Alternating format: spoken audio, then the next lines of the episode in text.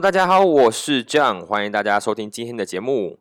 今天呢是一月十九号了，是我们的非常不 MCO 的 MCO 的第八天了。大家最近过得还好吗？啊，我希望就是听我节目的朋友们都一直是平平安安、健健康康的哈。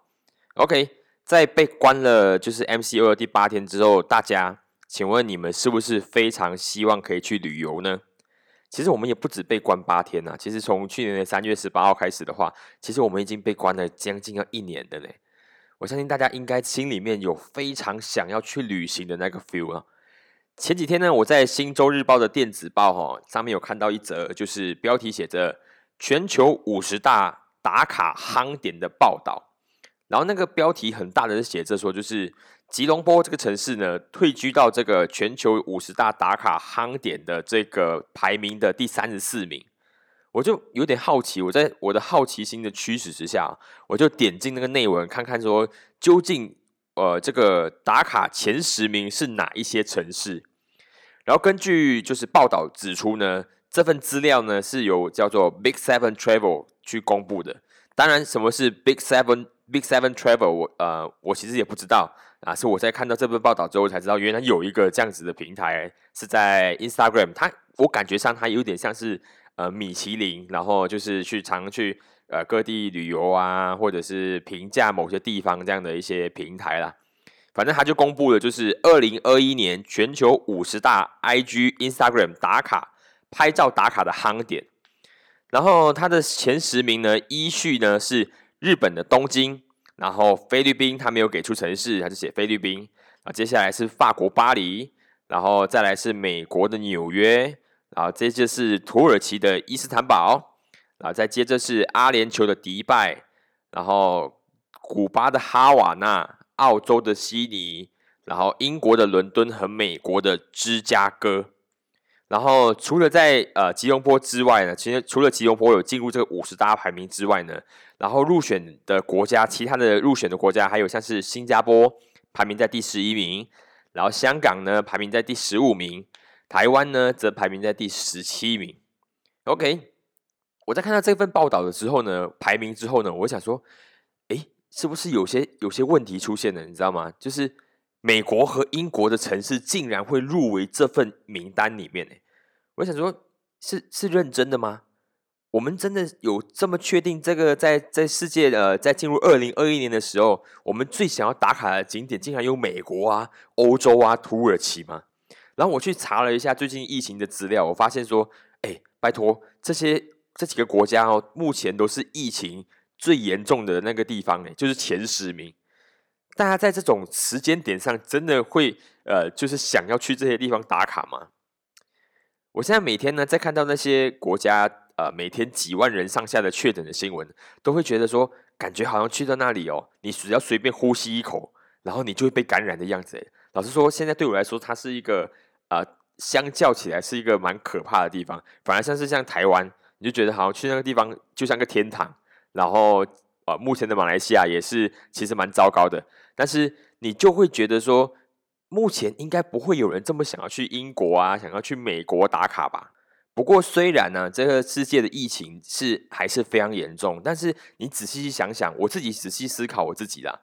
呃，如果我们真的可以战胜这次的疫情之后呢？我最会想要去的国家是哪里？我最会想要去哪里旅行？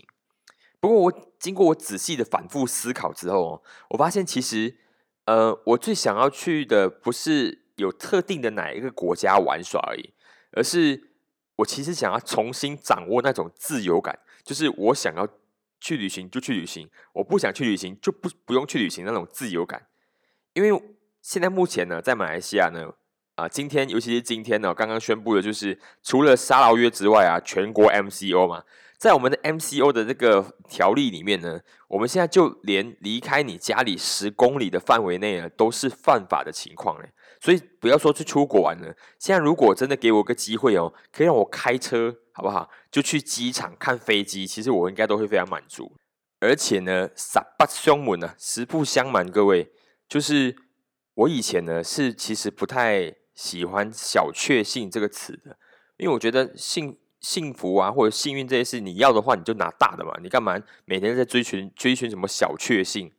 但是呢，现在这个窘境啊，在疫情之下的窘境啊，真的呢，以前那种就是呃。辛苦一整年哦，那种小资对不对？辛苦一整年，然后只为了可以在年底的时候啊，然后把那些整年堆积下来的年假啊，或者存好的钱啊，一次过去一趟旅行花光那种小确幸啊，现在真的是还蛮需要的。如果有机会的话，让我去感受一下，去麻波也好啊，去一趟呃波德森也好，马六甲都好。那个即使是路途不远，但即使就是可以出一趟远门。是目前在这个疫情底下的我们，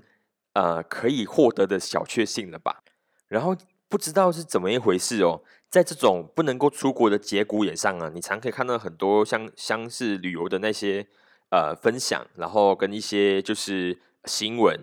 我不知道是不是想要去刺激一下国人，说哦，打了疫苗就可以准备出国了，因为前阵前两天也是嘛，就是呃，我们的政府也是说。十八岁以上的青年，只要注射疫苗之后就能够出国了。然后只是你要就是针对其他你要去的国家，你要遵守那边的 SOP 这样子。但是这种讯息就会一直在这种时候啊，在大家最饥渴的时候就一直发散出来，给大家很多的期望。然后昨天有阅读到另外一则新闻，然后采访了一个年轻人，他是用不搭飞机的方式哦。没有乘坐任何次任何一次飞机的方式，然后去环游世界好几个国家。他是新加坡的一名青年吧，然后他在就是呃九个月用了九个月时间，然后游走了二十三个国家，然后全程没有再搭飞机这件事情。当然，我现在也不是想要讨论他到底要去哪里分享，但他到底去什么地方遇到什么事情。但这种新闻出现的时候啊，你最怕的就是在那个新闻的下面看到那些留言。因为留言里面常常很会有很多你不知道他为什么会生在马来西亚的这种人，然后他的价值观跟你是完全不一样的，他可能会在底下骂他是一个就是呃浪费社会资资源的青年。像我就曾经有被人家讲过，就是讲过我骑单车旅行就是一种啊只顾享乐的那种生活方式。反正就是这世界上价值观不同的人太多了，而且现在这个社会啊，勇于发表自己价值观的人也太多了，所以。常常在这种新闻底下，你觉得他在追寻自己的生活方式的新闻底下，你就会看到很多站在不同立场人，然后很勇敢的出来，然后讲他的不对。当然我不知道这是怎么状况啦，我觉得是有点病态啦。反正啊，你个人想要学习用什呃，你个人想要用什么样的生方式生活，你就用什么方式生活嘛。你何必在意别人在想什么呢？又或者是说，我们反过来想，就是你何必管别人怎么生活呢？各位。就是不要在这样的就是平台上面，然后发表你自己的言论，而且你是在你是在用一种很极端的方式在诅咒或者是就是辱骂别人的生活方式，那何必呢？我发现我们马来西亚人有一个很好玩的地方，他大家很喜欢在那种呃就是 F B 上面的新闻，然后下面留言，然后他留言的方式呢？感觉上好像是想要跟那个政治人物直接对话，尤其是政治事件啊，常常在讲说哦，要要有实行 M M C O，然后底下就会有就是在骂那个国防部长，讲说啊，你们也不做什么 M C O 等等之类。我想说，如果真的想要表态的话，你最直接的方式，你可能就是直接写一封信哦，然后直接寄去。现在很方便吗？每个政治人物都有 F B，你直接 F B 私讯他。然后你直接跟他讲，你这个废物，你干嘛每天就是讲一堆呃 MCU MCU，可是你自己又不做好，你就直接发一封信，你不不必要在那个呃那个新闻底下去做留言。我不知道你们大家知不知道，新闻底下的留言那些政客完全看不到，而且呢，你还在中文媒体底下留那些那些言论，然后那些人即使多有建设性都好，那些人都看不见，所以。呃，试试换试试看，我们想个更好的方式表达你心中想要讲的话。而且接下来大选要到了，你可以开始训练一下这个技能了。然后大选的时候，你确实可以发挥好你这个技能，然后把你真正想要的，把把把把呃，把你真正你想要就是为所有人争取的那个权益呢，好好表态出来，然后用一个最好的方式。然后说到表达方式、表态方式呢？这里呢，又可以牵扯到最近马来西亚最红的一个新闻之一啊，就是拿督打人事件。我不知道大家都有没有跟到这个讯讯息呢？先跟大家科普一下，因为我这边平台有一些台湾人在听。所谓的拿督呢，是马来西亚的一个封号，就是给社会上有功勋的人。然后这个部分呢，待会我们再聊。反正就是有一个人，他是有拿督封号的人，他就打了两个小朋友，啊，不是小朋友，是年轻人啊，在火锅店里面。然后这件事情，其实我不知道大家有没有跟到另外一个新新闻，也是这个跟赏别人巴掌有关系的新闻，就是有两个女生，她们在排队买餐的时候，点餐的时候，然后就 A 女生就看到 B 女生说，呃，没有戴口罩了，在选那些她她的吃的，然后她就跟那个。女生说：“就是你要戴口罩。”然后后来那就发起一些争执，然后那个 B 女生就打了那个 A 女生一下，也是给她直接给她一个耳光。然后我不知道为什么最近好像大家都容容易喜欢就是赏别人耳光哦。好，反正我们说回那个拿督打人事件，后来那个拿督呢是被警察抓了嘛。然后这事情闹得非常大，然后搞得搞得好像全城全世界都拿督这样，因为那个被打的那个年轻人，他的老爸也是一个拿督，而且感觉上那个官阶还可能比他大这样。反正就是呃这件事情呢，一直到警察涉入之后呢，呃这个拿督呢也后来拍了一个影片，然后去跟大大众道歉，因为反正他就呃代表着一个身份嘛，然后他随意利用这个身份，然后打人。然后他就必须拍一个，他就后来他自己就拍了一个影片出来跟社会大众道歉，也跟那个那那两个青年道歉。然后这个道歉呢出现之后呢，就很多人他没有在 focus 在就是他道歉有没有诚意或怎么样之类的，反正大家反而是 focus 在为什么他使用马来语来道歉。Come on，各位乡亲父老们，究竟这个人他使用马来语来道歉，究竟有什么问题吗？就是在马来西亚这个国度里面，然后这件事情引发成一种社会事件，然后这一个身为拿督的人，他用一个全国都听得懂的语言来公开表示自己的呃行为，已经就是给大众一个错误的形象，给一个大众一个不好的印象，所以他公开用马来语语来道歉，请问有什么问题吗？反正大家就是集中在说，就是因为他打的是两个华人的青年。然后这件事情呢，也在华人的圈子里面造成比较大的舆论，然后华人的报社啊等等之类啊，都报道的比较大比较多，所以他应该用中文来向这个两个青年道歉，也跟呃就是社会道歉。所以像我讲的这样，其实他他的问题已经不仅仅只是呃打人而已，打人是第一项，他已经打了人；第二是他他是呃有就是可能有一些背景的，我们不知道，反正就是他身为一个。被封为拿督的人，然后随意在餐厅里面打人，然后造成了一种呃社会的观感跟对他身份的一种质疑，所以他必须站出来用全国都听得懂的语言来去发表他自己本身的歉意。所以我觉得他用马来语来跟大家做一个道歉的那个那个讲话，其实是没有太大的问题的。如果可能的话，更好，他可能是必须呃可能加的一个中文可能会更好，因为他本身也是华人嘛。但是这也是暴露了一种状况了。我想说，其实究竟是他用中文啊，不好意思，他究竟是他用马来语来跟大家说道歉呢，是没有诚意呢，还是其实我们听不懂马来语呢？所以，呃，我个人不觉得他用马来语道歉是一个很很不对的事情啦。反正我觉得，呃，不只是华人社会关注这件事情呢。其实很多马来社会他也有在关注这个事，这个这个国家不是只有一种民族啦，然后反而用我们国语来去表述这个。这个内文，然后是可以更容易的，就是让全国人民了解的一个一个方式了。所以他更好的，他选择一个更好的表达方式。当然，他的内容是什么，他的动机，他一开始打人的动机是什么，等等之类的，这就不在今天的这个呃讨论范围之内了。因为这里有有非常多人在网络上面有有去发表他们自己的想法，究竟为什么一个人会打人，然后究竟为什么就是呃你你。呃，可能是你有一个封号封号的人，然后你应该怎样去在这个社会上要表表现出一种怎么样的呃形象等等之类的，反正大家都有已经有发表了，可以大家可以自己在网网络上看。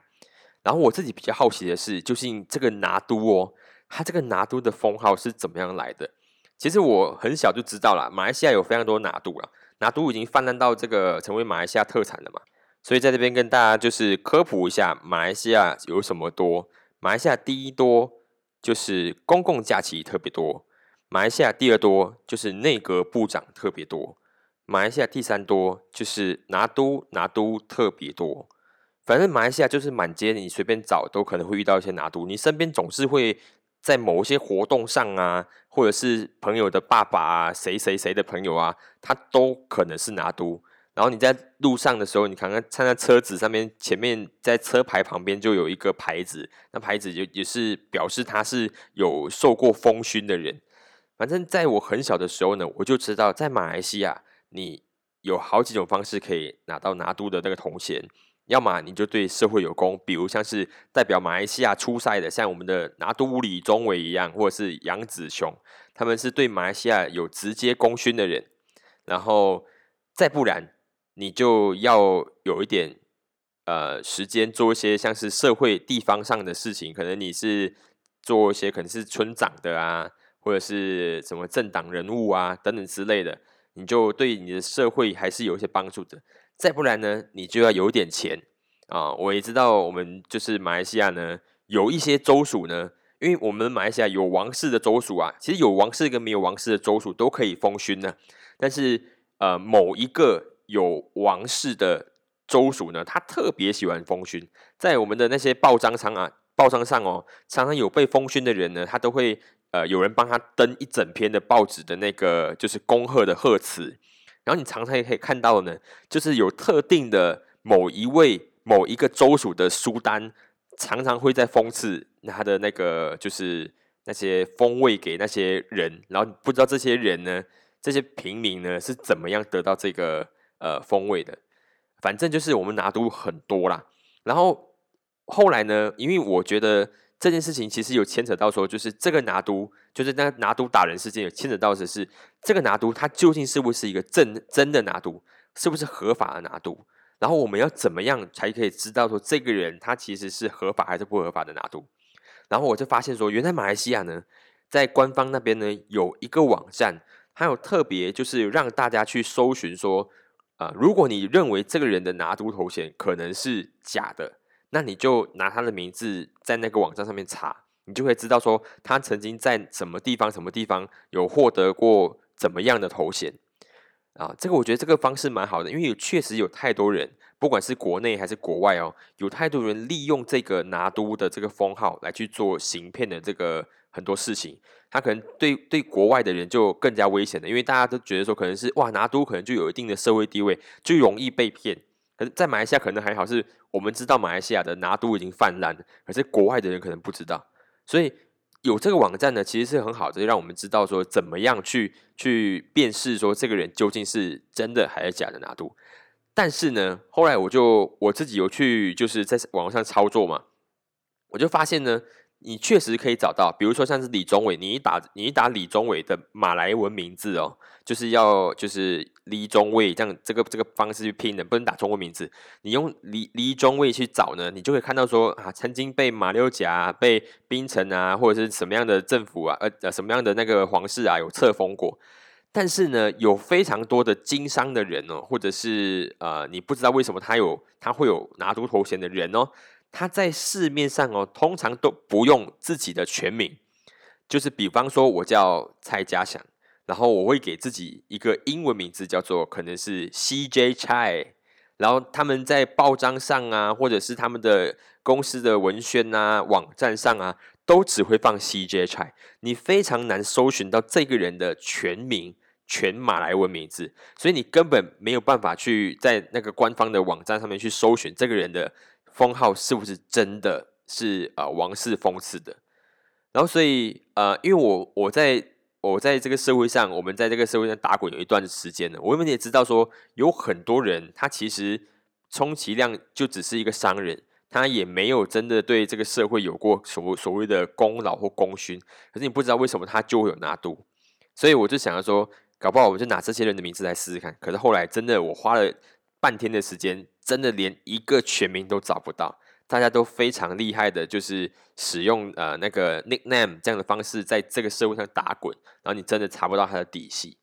呃，反正就是国家有给这样的资源呐，如果你真的在你的生活中，可能跟别人谈生意啊，或者是请人家就是帮你协调事情等等之类的，他就说我这边有个拿督啊，拿督可以在什么官场吃的比较开之类的，你就可以，你怀疑的话，你就跟他拿他的全名，然后在那个网站上面呢去搜寻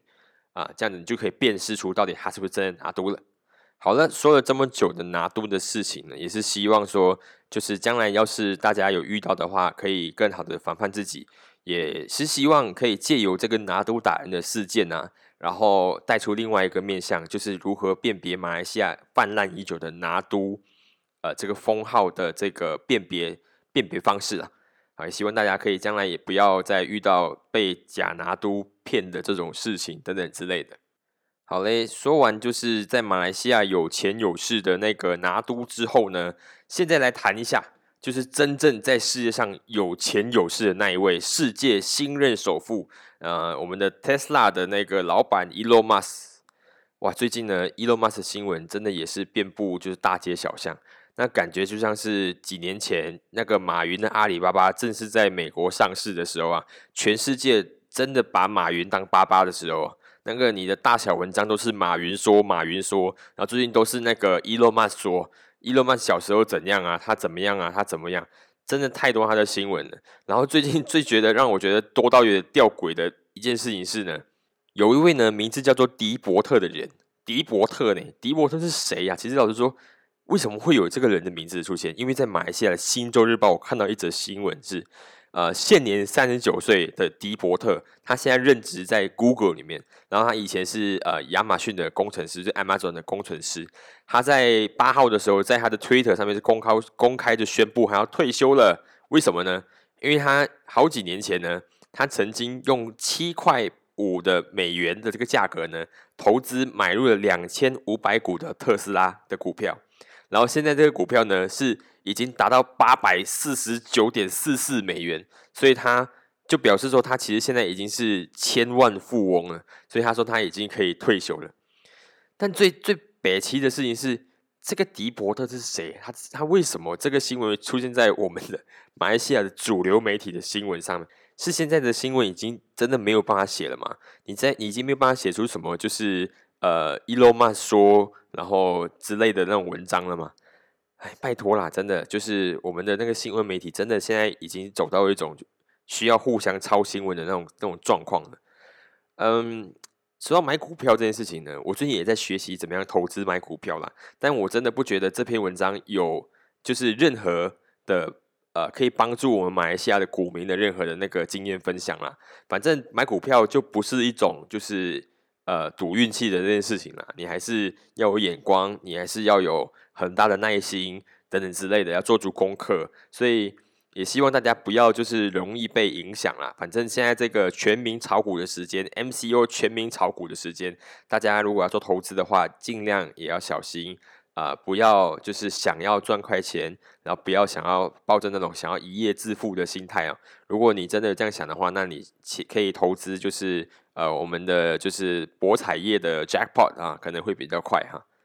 反正呢，最近在股市上面呢，有人因为股市成为了世界首富，然后在马来西亚呢，也有人因为投资投资得宜啊，他投资了很多手套相关的那个公司，有很多人也成成功的把自己的身家翻身。呃，但是在这个全民炒股的这个环境里面呢，可是确实还是有一批特别需要帮助的人。所以，像我们的政府才会一而再、再而三的，就是提出很多的，就是援助配套。但最近又有新的呃援助配套了嘛？然后可以让各个阶层的人，像 M 四十啊、B 四十的人再去申请援助金。呃，只能说啦，只是说我在看到这些新闻的时候，其实内心是有点呃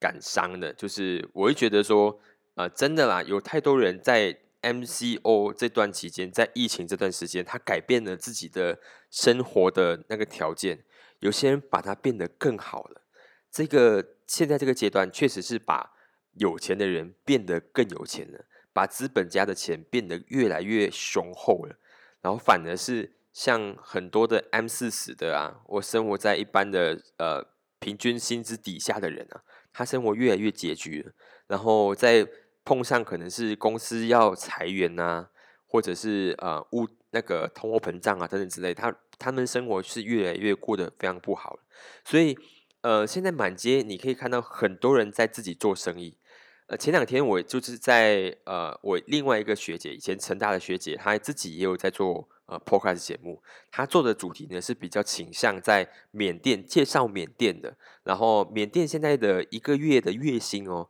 好像才是八十美金呢。一个月的月薪哦是八十美金，换算成马币呢才三百多块，三百多块不到四百块的那个马币的那个一个月的月薪呢。所以他说，因为那个薪资太低了，所以有很多人想要自己创业，但他不是那种大事业，可能就是卖槟榔啊，或者卖奶茶。我据他所说啦，然后就会发现说，真的啦，在这个现在这个社会呢，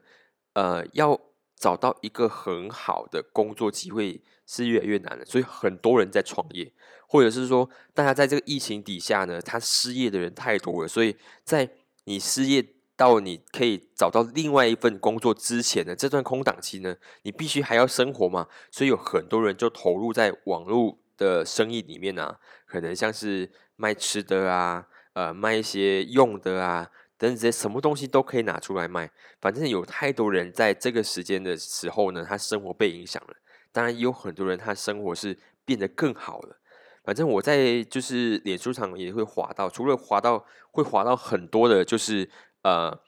呃呃，就是谁谁谁又在卖什么东西，然后谁谁谁需要你的支持等等之类的新闻之外，我我很多朋友是在做呃饮食业的，所以在这个期间里面，像我们 MCU 的时候，大家都要在做外带的时候啊，所以我们就呃可以的话，我们就会就是尽可能的，就是呃今天是跟我的朋友 A 订餐，明天是跟我朋友 B 订餐，这样分散，然后互相帮忙一下。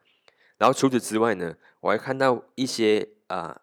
就是老老公公、老婆婆，他们会呃自己也出来卖一些，就是呃吃的小零食啊，或者是饼干呐等等之类的。然后真的生活在很不好的情况下的人，真的还是很多，而且是越来越多。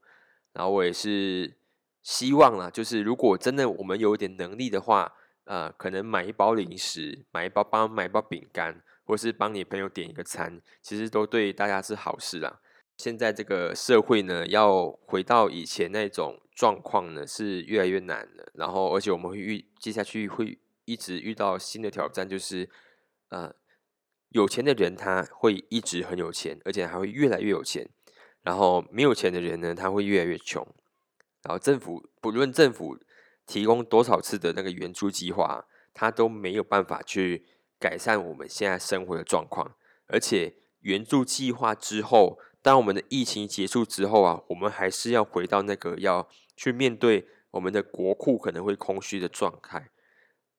反正疫情是问题的一开始啦，然后我们还没有真正的遇到疫情之后要面对的那个生活啦。我们是没有办法回到疫情前的那个社会的，我们是一定在准备。面对疫情之后的那个生活面貌，所以所谓的新常态生活呢，是在讲的就是我们在学习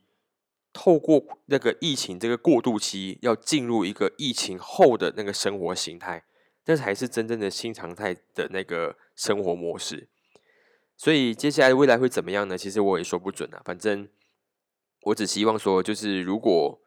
呃。你的状况还不错的话，你的生活情况没有在这个疫情底下受到很大的呃影响的话，那可以的话就多帮帮其他的人吧，像是那些水灾的受灾户啊，或者是呃那些在呃这段期间失业的人啊，然后一些老人啊，或者是像我前阵子还有遇到一个就是呃新在新加坡工作的呃的家庭。他的爸爸在新加坡工作的，可是他的家人都在马来西亚。前阵子呢，他的爸爸就在新加坡发生一场严重的车祸，然后需要一笔蛮大的那个手术费。然后后来他们家里没有办法支付嘛，所以他们就登到登上去 FB 上面去做筹款。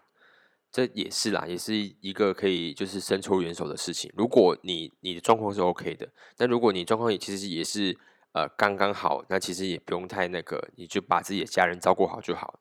总之，如果你的生活其实过得不是很好的话，那也请你坚持，多再坚持一下，所有事情都不会是呃最坏的。那你只要继续坚持下去，然后你烦闷的时候，你找一个朋友聊天；你烦闷的时候，你没有办法承受的时候，你找朋友去分担，找家人分担都好。然后，如果你是哎过得还 OK 的话，那也记得居安思危，在现在这个阶段是瞬息变化非常快的。然后你也应该要好好去思考一下你的呃你的人生的安排应该怎么做，才可以处于一个不会受到太多伤害的那个境地。OK，好，那今天我的节目也就先讲到这边吧。今天讲的也是非常的长，然后喜欢我的节目的朋友也可以在就是 Google 啊，然后在 Apple、Spotify 等等之类的 Podcast 节目上面找到 Hello 这样的节目。哦，对了，这里有一个很重要的消息想要宣布的，就是呃，帮我们制作我们的 Podcast 的这个片头曲的 Iggy，他的全新专辑已经上线在 Spotify 了，里面的歌都非常好听。如果想要去听的，还没有听的人，赶快去 Spotify 找 Iggy Y E E K E E Iggy，然后赶快听，赶快 follow 他。好的，那接下来这个礼拜呢，也将会有很多大事准备发生呢。像在美国时间的一月二十号呢，就是我们的新任美国总统拜登呢，准备要上任啊。究竟他是不是可以顺顺利的上任呢？那可能在接下来两天的新闻就会看得到了。然后还有我们的更严格的 MCO 的 SOP 准备也要出炉了。然后还有我们的国会究竟会不会复会呢？这是很奇怪的事情啊。反正就是我们的。部长啊，副部长啊，很多这种这种议员呢，慢慢纷纷的一直在确诊的情况之下，可是我们的反对党还一直就是指着那个穆鲁丁说，希望赶快复会。那究竟会不会复会成功呢？那我们也可以继续来就是啊跟进。OK，那今天的节目就做到这边为止了。然后喜欢的朋友，那我们就下期再见啦。OK，拜拜。